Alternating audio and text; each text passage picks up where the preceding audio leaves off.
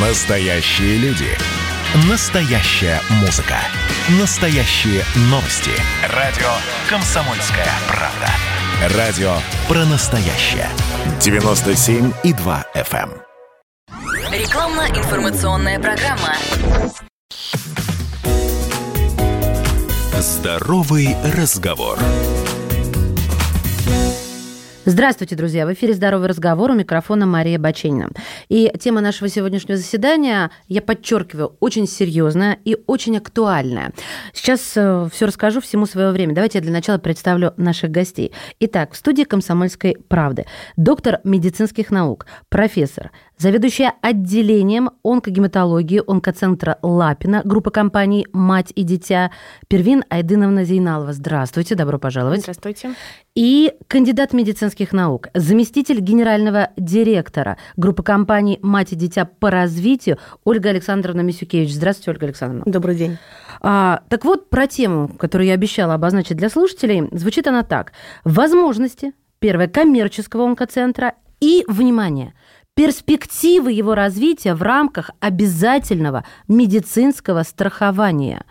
Итак, давайте рассуждать, давайте я буду задавать вам вопросы, уважаемые гости. Ну, а, для начала вот что хочется узнать. Расскажите нам, пожалуйста, вот о сотрудничестве, так называемом, частной и государственной медицины. Проще говоря, для слушателей обозначаю, проще говоря, в каких точках соприкасаются эти две области, если они вообще соприкасаются, это первое.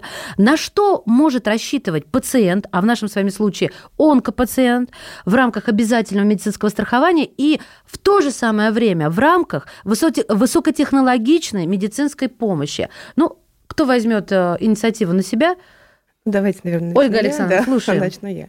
Что касается частной государственной медицины, дело еще в том, что и одни, и вторые направлены на одно. Это качество оказания медицинской помощи, доступность и удовлетворенность населения.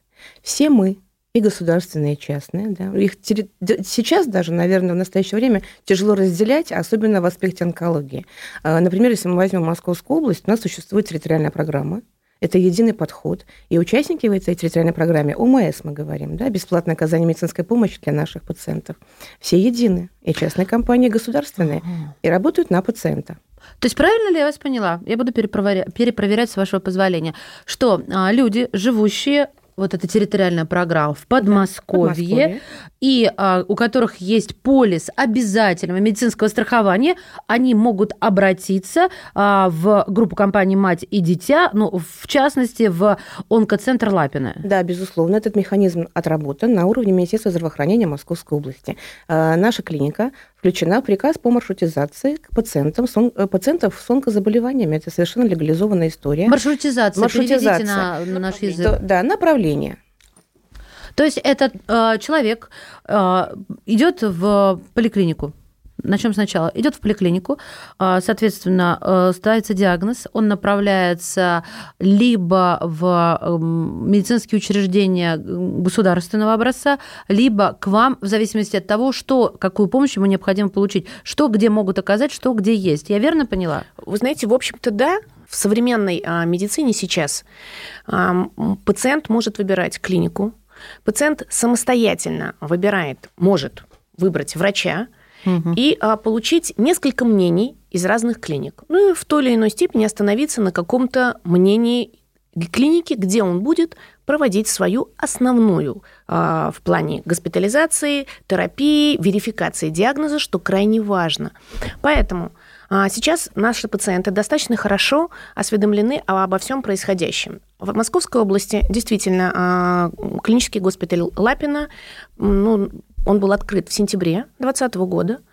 И действительно, надо отдать должное, что пациентам при первом же обращении оказывается на очень высоком международном таком, знаете, европейском уровне обследования а помощь, включающая диагностические моменты, включающая верификацию диагноза с последующим определением тактики лечения. Она может быть хирургическая, а также лекарственная терапия. Мгм. То есть мы можем получать не только в государственных учреждениях медицинских помощь, но и в частных. И в этом случае, соответственно, будет а, платить а, э, страховая компания. Да, Я безу- верно, да. Ольга Александровна, понимаю? Да, совершенно безусловно. И для наших слушателей я хотела бы рассказать коротко об этом механизме, чтобы пациенты понимали. Это сейчас Это главное. очень важно, вы да, правы. как э, выглядит этот маршрут. Ведь мы не пересекаемся э, как конкуренты с государственными учреждениями. Это важно, я прошу, чтобы меня услышали. Мы гармонично работаем на пациента. Как выглядит? Например, вот, э, модель. Пациент э, обратился в свою поликлинику по месту прикрепления. Это государственная поликлиника. Да, ему выставляется диагноз онкология. Это, конечно, страшное заболевание, но в современном нашем мире медицины, науки это лечится и пролонгирует жизнь и э, удовлетворяет качество жизни.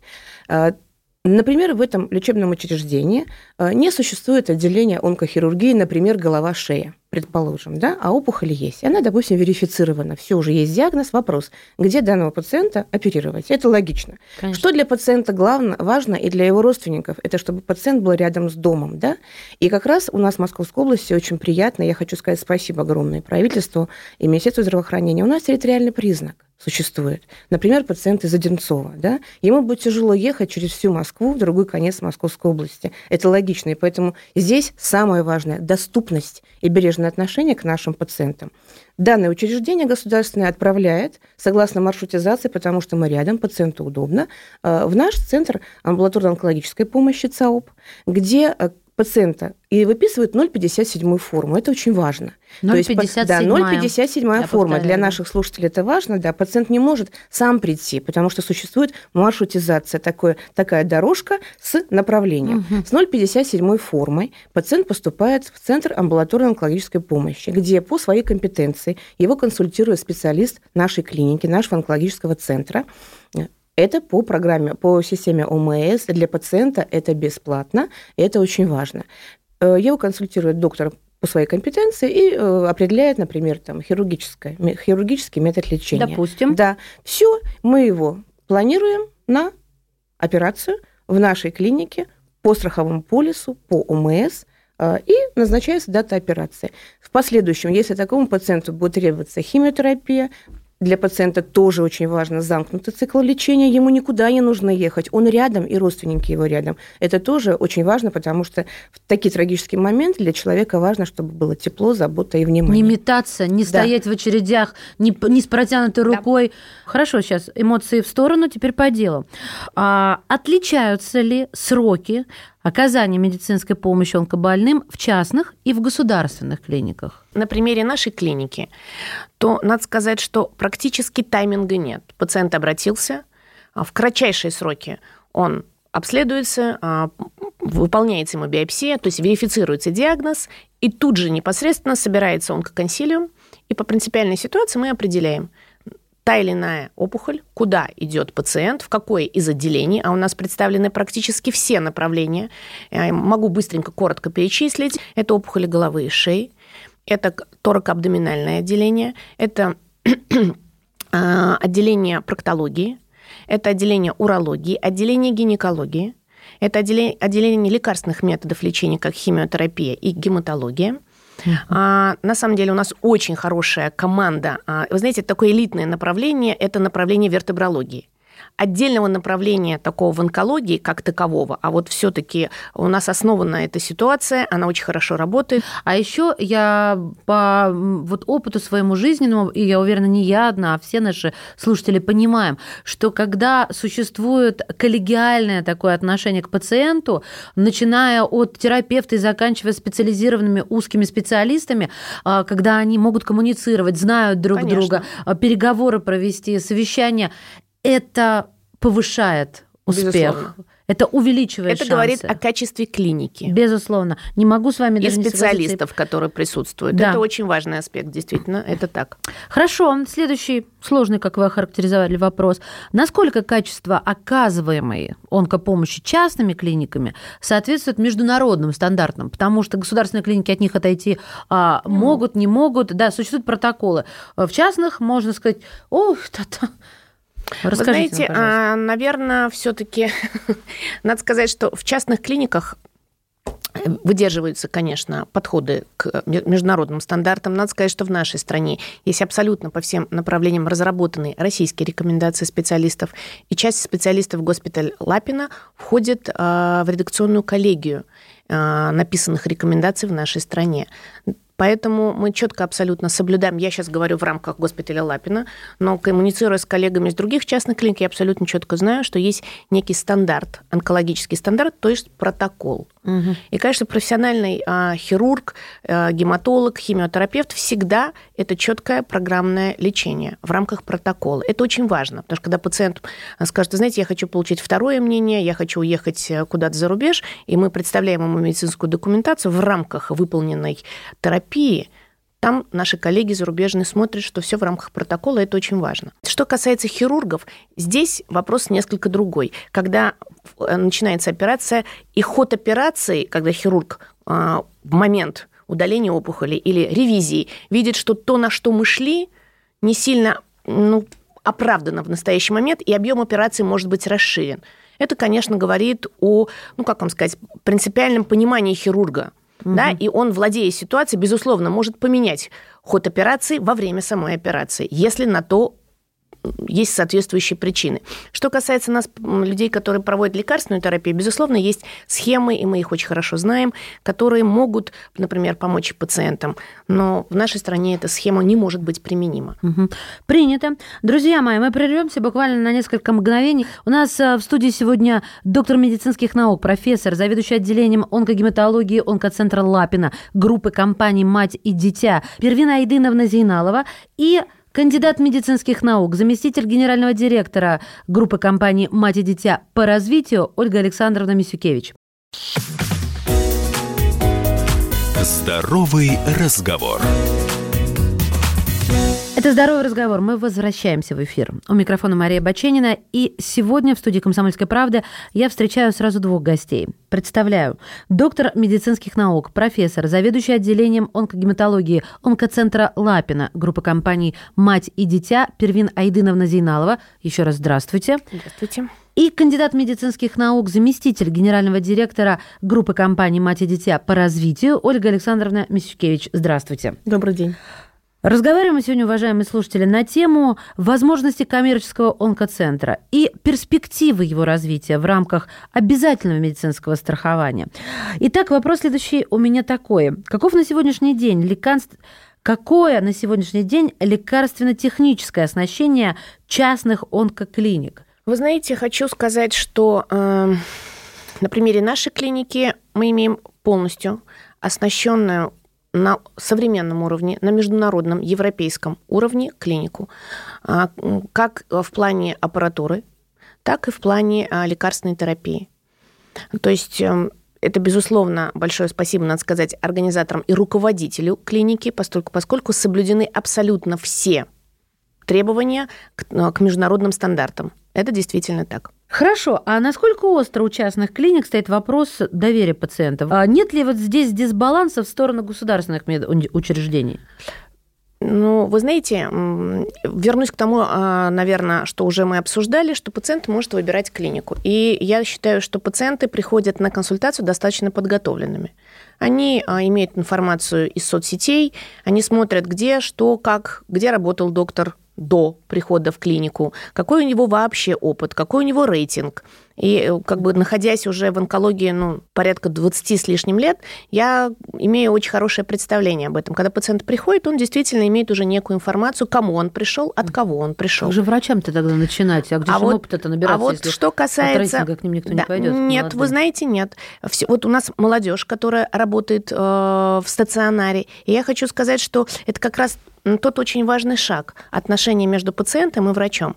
А пациенты, не только онкологические пациенты, я вообще говорю о пациентах, они нуждаются в хорошем отношении. А доктор должен выслушать пациента, все жалобы. Он не должен ему сочувствовать, но он должен... Это командная работа врача и пациента. Да, это должна быть команда. Доктор однозначно, конечно, полностью принимает участие, обязан выслушать.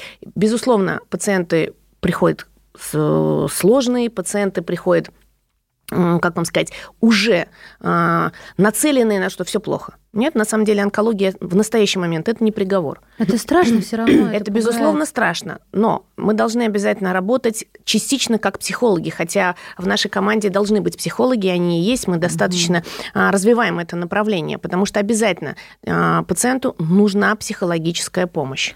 А вы, Ольга Александровна, сталкивались с дисбалансом, когда кто-нибудь говорил вам, ну, в частных там вам лишь бы денег содрать. Ну, Извините меня за такой дворовый какой-то сленг. Нет, все правильно. Но это по-свойски, так сказать. я скажу так, у каждого пациента своя клиника, и у каждой клиники свой пациент. И участие а, вообще в этой программе и частных клиник, и государственных – это большой плюс, потому что будет а, конкуренция. А конкуренция, когда существует, это повышение уровня оказания медицинской помощи. Каждая медицинская организация, и частная, государственная, должна быть заинтересована, чтобы пациент хотел именно их. это ведь Согласна, важно. Конечно, с точки это важно. рынка. это важно, и для важен, государственной. Если будет, будут просто монополисты, ничего не будет Да, меняться. Ты будет работаешь плохо или работаешь хорошо, все равно придут. А когда есть вот такая вот, да, ну вот нерв такой существует, да, во-первых, это повышение уровня и участников, и у государственных, Э, это качество, это уровень, и, безусловно, мы все работаем на пациента, мы все работаем на людей. Принято. Это результат. да. Хорошо, еще тогда один стереотип а, существует, который очень широко за границей лечат лучше. Так ли это на самом деле, или все-таки медицинский экспорт в сфере онкологии теряет популярность? И есть ли преимущество у отечественных частных онкоклиник перед зарубежными? Вопрос в чем? Вот возвращаясь к вопросу, а много ли пациентов уезжает? Как они себя ведут и что они считают? Да, действительно, на каком-то этапе пациенты достаточно широко применяли ситуацию по любому вопросу, даже не понимая, просто на обследование. Они ездят на чекап, очень много. По всем направлениям, не только в онкологии. Они приезжают, они готовы потратить денег, они а, готовы потратить время, получить некие рекомендации, подтвердить или опровергнуть диагноз, они все равно возвращаются в страну, Да, почему все равно возвращается? но они живут в стране, они живут в России. Мгм. И дальше те рекомендации, которые им дают, они пытаются выполнить а, Здесь, здесь. на родине. Значит, я хочу вам сказать, что вот несколько лет, наверное, скажем так, э, ситуация выровнялась. Пациенты меньше стали уезжать, пациенты стали больше доверять. И именно как раз вопрос частных клиник. То есть, э, когда мы говорим о тайминг, он очень важен. Это люди, которые, будем говорить, об определен- есть пенсионеры, есть молодежь, есть активно работающие люди, которые, как сами же говорят пациенты, мы не можем месяцами тратить на обследование, это нереально. Запишите сегодня, придите завтра, потом послезавтра. Если мы говорим о... Ну, вот они пришли в поликлинику по месту жительства, какой-то Санна. Вот когда пациент приходит в частную клинику, он приходит на консультацию, у него четко рассчитано, куда вы придете, когда вы придете, во сколько вы придете. Все, у него есть э, как бы в полном алгоритм, разработанный алгоритм. Человек понимает. Если он говорит, вы знаете, сам выбирает, я могу а, обследоваться платно, я могу обследоваться бесплатно, да, в зависимости от того, какая ситуация у самого пациента. Дальше пациент четко приходит по срокам, выполняет обследование, соглашается, например, на какое-то лечение или уезжает. Вот я вам хочу сказать по опыту, что редко стали уезжать. Редко.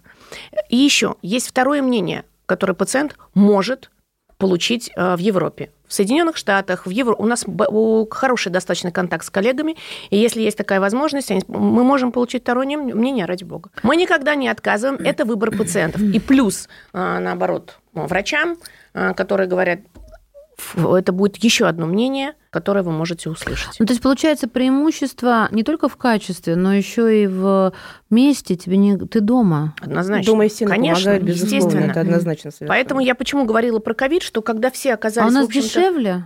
дешевле, э, чем в Европе, Ну, вы знаете, я просто недавно Дешевле. узнала о том, что когда ты приезжаешь, вот пандемию хотела отринуть, но невозможно, что только лишь а, ПЦР-тест стоит 200 евро, а здесь я его пошла и сделала Ну, бесплатно. очень надо понимать, что наше, в принципе, все обследование в нашей стране и сама тактика выбора лечения и так далее в разы дешевле, чем в Европе. Ну вот и еще один аргумент. Еще следующий вопрос. Сейчас э, мы вступаем в эпоху цифровизации, и вы как раз упомянули второе мнение, здесь оно переплетается с моим вопросом.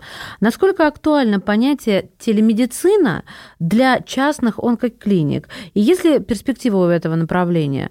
Вот э, про второе мнение, оно же все-таки оказывается не по прилету, а как раз благодаря телемедицине. Прокомментируйте вообще вот э, Вы знаете, это очень хорошее, широко используемое направление а не только в онкологии, но и во всей медицине. Для онкологических больных это как раз-таки тот, скажем так, удобный момент, когда пациенту никуда не надо ехать. Ему не обязательно вообще приходить на консультацию к врачу. Есть э, телемедицина, по которой можно отправить документы, проконсультироваться, и если есть такая необходимость, даже выйти на контакт э, с врачом.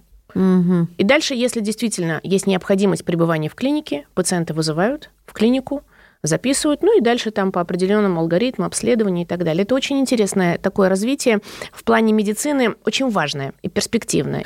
А вот э, раз Ольга Александровна у нас отвечает за развитие, я, э, очень коротко ответьте, пожалуйста, а зарубежные коллеги, они ну, идут навстречу с легкостью, они хотят делиться опытом? Ну, то есть, вы знаете, есть как некая ревность, конкуренция, мне кажется, это нормально. Нет, вы знаете, я думаю, что все-таки мы по цивилизации шагаем вперед.